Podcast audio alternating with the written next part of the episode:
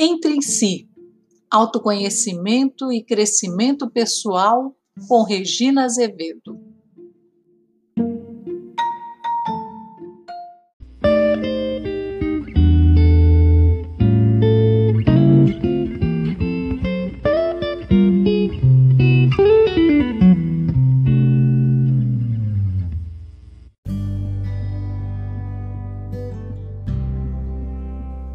Olá, ouvintes, tudo bem? Neste 32º episódio, resolvi presentear vocês com uma história incrivelmente verdadeira que se relaciona ao universo dos nossos bichinhos de estimação. Você já tem ou teve um bichinho de estimação? Se não teve, eu acho que vai também se identificar com essa história, porque apesar de falar dos animais, ela é extremamente humana. Quero dividir com vocês esta experiência com muito carinho. Vamos lá? Nossos bichos a história de um gato.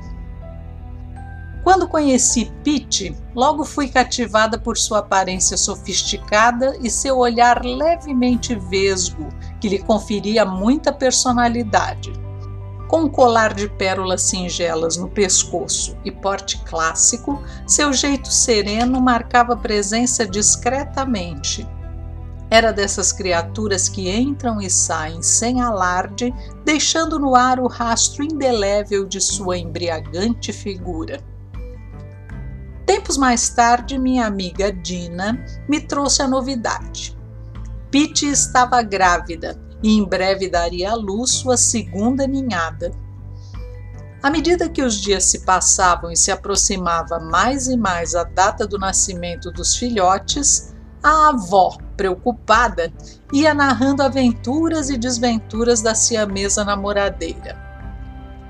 Soube então que as gatas são capazes de fecundar espermatozoides de vários namorados diferentes, por isso, numa mesma ninhada, nascem criaturinhas que as línguas ferinas, com toda razão, afirmariam ser filhos de pais desconhecidos. E não deu outra. Vieram dois pretinhos, um macho e uma fêmea, uma branquinha com um círculo cinza nas costas e uma coisinha mirrada do sexo masculino, pálida, branquela, com doces olhos azuis. Os bichinhos foram crescendo e eu, pela primeira vez em contato próximo com o mundo felino, a cada visita me divertia com suas travessuras. Eles saltavam da pequena caixa de sapatos onde a família inteira se aninhava, lutavam entre si, trocavam mordidas e afagos. Depois eram recolhidos pela mãe zelosa, que os carregava pela nuca então disputavam o leite materno, revelando o tal instinto de sobrevivência presente em tudo que se move. Umas gracinhas. Não deu um mês e Dina começou a insinuar que daria um presente ao meu marido, o branquelinho, cujas patas e orelhas já traziam traços em tons escuros, evidenciando a estirpe siamesa. Este fora o escolhido. Fiquei sem graça, não sabia como recusar. Nunca pensamos em adotar um animal de estimação em nome da nossa liberdade para viajar e do total descomprometimento com horários.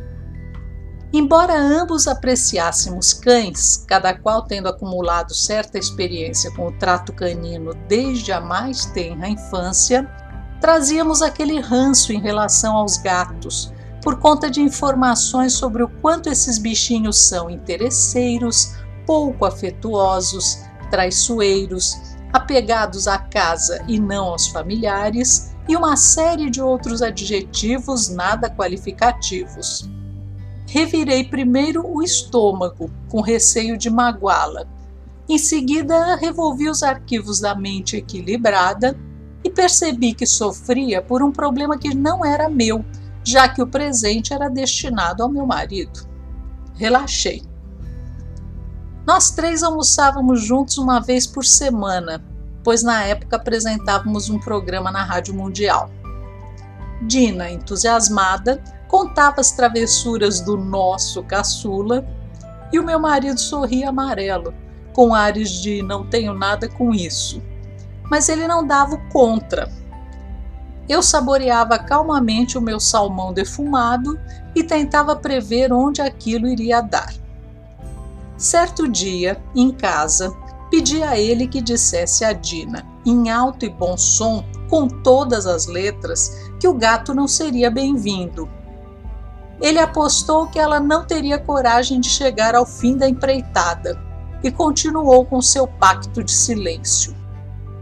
Numa das minhas visitas à amiga, recebi um ultimato. Você quer levar o gato agora ou prefere que eu o deixe lá amanhã quando eu for levar o Rodrigo ao dentista? É ali do lado da sua casa, disse ela com a sutileza de um elefante. Embora com um doutorado em sinceridade, não fiz jus ao diploma e ensaiei uma resposta politicamente correta. Olha, Dina, eu até levaria, mas no momento não tenho nenhum lugar para ele ficar, não tenho comida, nada. E eu deveria prever que esse argumento não daria certo, principalmente conhecendo a Dina, virginiana escolada, que sacou da manga num passe de mágica o irrefutável kit gato. Caixa de papelão forrada com paninho de dormir, duas tigelas de plástico, um pouco de leite em pó num saquinho bem fechado e ração para filhotes higienicamente guardada numa embalagem tipo Tupperware. Sem palavras, enfiei a fera no carro e fui batendo lata pela avenida com a nítida impressão de que estava com um parafuso solto na cachola. Cheguei tarde da noite e meu marido não estava trancafiei o bicho no banheiro dos fundos. Recomendando-lhe que não fizesse barulho, dei-lhe um beijinho de boa noite. Dormi em paz, sem perceber sequer a que horas o meu companheiro se alinhou ao meu lado. Dia seguinte, seis da manhã, ele acorda sobressaltado, senta na cama e repete: miau. Parece que eu ouvi um miau. Levantei sonolenta, balbuciando um desanimado ah, e fui buscar a ferinha. Acendi a luz e coloquei-o sobre o peito do pai adotivo. Foi amor à primeira vista. Recebeu solenemente o nome de Michelangelo. Enquanto nos arrumávamos e durante todo o café da manhã, Mickey nos seguiu feito uma sombra por todos os cantos da casa. E agora, o que fazer? Deixar o bichano confinado dentro do apartamento, largado à sua própria sorte? Decidi levá-lo comigo para o escritório, a pretexto de não incomodar os vizinhos. Enfiei a caixa e o kit gato numa sacola, parei num pet shop, comprei ração, areia, uma caixa latrina e uma jaulinha plástica para transporte, já que o curioso não se contentava em viajar no meu colo, tentando por vezes observar o funcionamento dos pedais bem de pertinho. Assim foi o começo da nossa relação e de um longo e proveitoso aprendizado. Nunca me ocorrera lidar com um ser vivo que dependesse exclusivamente de mim. Aquela situação nova me deixava intrigada eu era toda desconfiança e um bicho se entregava carinhoso, enrolando-se no meu colo como uma grande vírgula peluda enquanto eu martelava o computador. Extremamente limpo, não precisou de aulas de puericultura para fazer uso da bandeja sanitária, além de cuidar do próprio banho diário, escovando-se com a língua peluda que mais parece um pente. Passei a manter uma bandeja em casa e outra no escritório, bem como jogos distintos de tigelas para água, comida e regalos, aqueles alimentos especiais. Nada lhe causou estranhamento. Ao contrário do que afirmam sobre os gatos se apegarem ao lugar, Mickey pareceu entender que éramos um time, uma família, e demonstrava grande apego a mim e ao seu pai independentemente de onde estivéssemos, fosse em casa, no escritório, na casa de praia ou qualquer outro lugar. Por conta de um trauma sofrido por volta dos seis meses, quando caiu da janela do primeiro andar, o bichano não subia em muros para meu alívio e também da vizinhança. Vivia reservado, mas em total liberdade no seu reino, dando longas corridas pelo apartamento, carregando junto a passadeira, a poltrona de rodinhas, os tapetes da entrada e tudo que houvesse pelo caminho. Não aceitava passear preso por uma coleira. De carro, só na caixa fechada, porque prevenir acidentes é dever de todos. Quando bobeávamos ao entrar ou sair, encrespava o rabo empinado e saía rebolando pelo corredor, certo de que metia medo em todo mundo.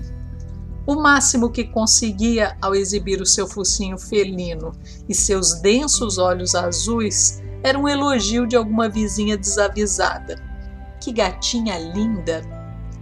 Aí, numa atitude antissocial, ele se encolhia, colocava-se em posição de ataque e, se estivesse no colo, tentava dar uma patadinha nada amigável, seguida pela exibição das unhas, pontiagudas e cortantes como punhais. Ouvi todo tipo de crítica desde a adoção. As mais comuns diziam respeito à pouca afetividade dos felinos, o que não pude constatar, já que o bichano era amigo e amoroso. Outros se referiam ao problemão que representa um animal de estimação, despesas, idas e vindas ao veterinário e a parte pior, o quesito higiene. Sempre agimos como pais conscientes e dividimos tarefas no intuito de manter uma relação amistosa e prazerosa com o nosso gatinho. Meu marido cuidava da limpeza, eu da alimentação e ambos do bem-estar, do lazer e da comunicação com o animal. Diante de atitudes um tanto agressivas do filhote, quem nos visitava costumava fazer observações do tipo: na próxima encarnação ele vai nascer gente. Ou então, é a primeira encarnação dele como gato, antes era uma onça. Uma amiga terapeuta louca por gatos propôs certa vez que eu desenvolvesse o tema Gatize-se, numa alusão à autoestima e à individualidade. Cada um por si, cuidando das suas coisas e vendo seus próprios interesses, colocando-se sempre em primeiro lugar no script de suas vidas. De fato, temos muito a aprender com os animais. Embora Mickey não fosse propriamente um bom exemplo de fortalecimento do ego, serviria perfeitamente nas questões de objetividade e persistência. Quando decidia dar suas voltinhas pelo corredor, era criativo em suas estratégias de fuga. Era capaz de dormir em meio à maior gritaria ou de ficar intermináveis minutos concentrado na mesma posição para dar o bote certeiro em sua presa, ainda que essa fosse representada por um rato de pelúcia ou uma bola de papel. A serenidade com que se entregava ao descanso e à preguiça, sem culpa nem qualquer coisa que pudesse remotamente incomodá-lo, era também admirável. Enganam-se aqueles que desdenhosamente tratam os animaizinhos como seres inferiores. Cada um deles possui seus pontos fortes, Algumas características são até superiores às dos seres humanos. Os gatos, por exemplo, possuem um sistema sensorial altamente evoluído em comparação ao nosso. Seu tato, considerado o sentido mais insignificante, é mais desenvolvido no focinho, a parte nua do nariz, também na língua e nas almofadas das patas. A sensibilidade das patas dianteiras à vibração ajuda no sentido da audição.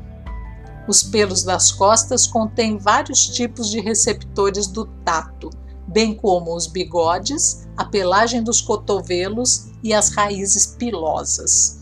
Eles são absolutamente confiantes e atentos aos seus sentidos. Sua audição alcança 65 kHz, mais de três vezes a capacidade auditiva humana. Mickey, por exemplo, sabia diferenciar o som de nossos carros entre todos os outros que utilizavam a garagem, colocando-se à porta para nos saudar sempre que voltávamos para casa. Os gatos também enxergam melhor que os humanos sob luz fraca, embora nada vejam na escuridão total.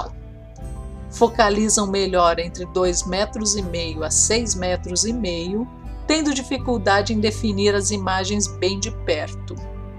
Registros olfativos são importantes na identificação de pessoas e objetos. Através do olfato, ele detecta a qualidade dos alimentos que só são ingeridos se o aroma estiver ok.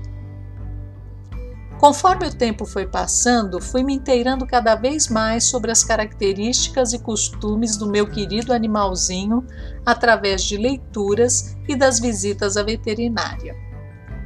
Próximo de completar um ano, a responsabilidade pesou diante de uma importante decisão deveríamos optar pela castração ou deixá-lo seguir seu instinto e natureza. Meu marido, é claro, como bom macho ofendido, saiu de fininho e deixou que eu decidisse sozinha. A opinião de amigos e médicos acerca da preservação de seu aparelho reprodutor me apontava duas soluções básicas: arrumar uma companheira para o bichano ou permitir que ele desse suas voltinhas encarando o cio como uma etapa natural. Isso incluía aturar a demarcação de território, permitindo que ele urinasse pelos cantos da casa e os cuidados com seus ferimentos, já que na disputa pelas fêmeas a briga costuma ser mais feia que final de campeonato de jiu-jitsu. Como ele era incapaz de sair sozinho e não estava em nossos planos investir num gatil, optei pela castração foi uma decisão difícil, mas me pareceu a mais razoável para uma pacífica convivência. Mais tarde descobri que gatos realmente devem ficar em casa e serem castrados para evitar uma superpopulação. Durante o pós-operatório, recorri à cura prânica para amenizar seu desconforto. Embora não conhecesse a posição dos chakras em sua constituição felina, Agi intuitivamente e obtive bons resultados. Sempre que necessário, recorri a algum tipo de terapia alternativa para melhorar seu estado geral, fosse físico ou psíquico. Mickey era um gato ativo, com muita personalidade, revelando por vezes os instintos de agressividade de seus ancestrais felinos. Algumas pessoas qualificadas me recomendaram o uso de florais de bar para torná-lo mais sociável. Estudei uma lista de sugestões, mas preferi apenas educá-lo através de atitudes e entonações de voz, sem recorrer a remédios que distorcessem a sua maneira de ser. Só mesmo quem desfruta da alegre companhia de um cão ou gato é capaz de avaliar o quanto se ganha nessa relação custo-benefício. Muitos não encaram tal responsabilidade por medo dos compromissos que advêm desse envolvimento. Alguns queixam-se de solidão, mas não se dispõem a dividir seu espaço nem se arriscam com novidades. Lembro-me do personagem vivido por Jack Nicholson no divertido filme Melhor é Impossível. O escritor Turrão se rende ao charme e ao carinho de Verdel, um cãozinho que lhe é emprestado por um vizinho. Em pouco tempo, é capaz de interpretar os desejos e as necessidades do bichinho, e a partir daí, muita coisa muda em sua vida. Quem não quer laços nem compromissos, mas se queixa de solidão, pode encontrar numa companhia animal um excelente exercício de amor e de dedicação. Já ouvi muitas histórias de gente que não pôde realizar seu sonho de infância, mantendo um bicho de estimação pela recusa dos pais, dos filhos ou dos maridos. Uma amiga me contou que, ao completar 40 anos, chegou a chorar para poder ter em casa uma simpática filhote de Cocker Spaniel. Seus esforços deram resultados e, mais tarde, com os filhos já crescidos, ela se divertia com as trapalhadas do membro mais jovem da família. Outra se surpreendia a todo instante por ter aprendido a conviver pacificamente com uma iguana e uma cadelinha da feroz raça Pitbull, aquisições do filho, que, emancipado, achou-se no direito de levar a bicharada para dentro de casa. No trato com os animais, algumas pessoas são indiferentes, outras são hostis e até cruéis. A pobre Pete foi vítima de um envenenamento fatal, passando antes por sofrimentos como cegueira, sede e fome.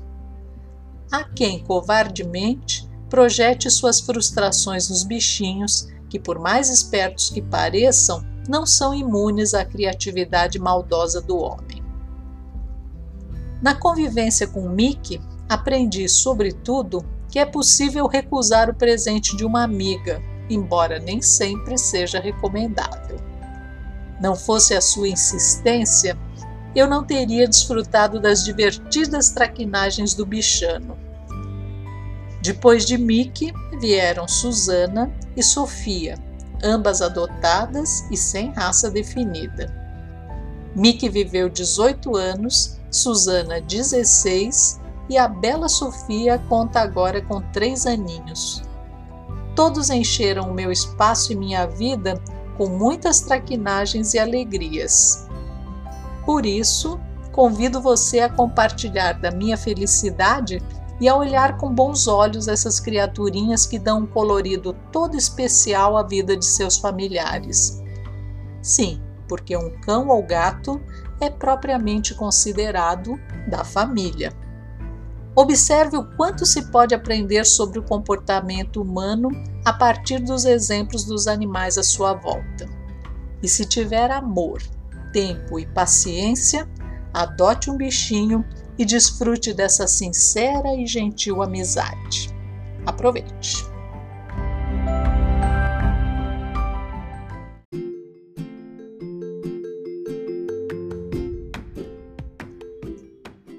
Convido você a curtir nossa página no Facebook e nossos perfis no Instagram e Telegram para saber quando um novo episódio vai ao ar.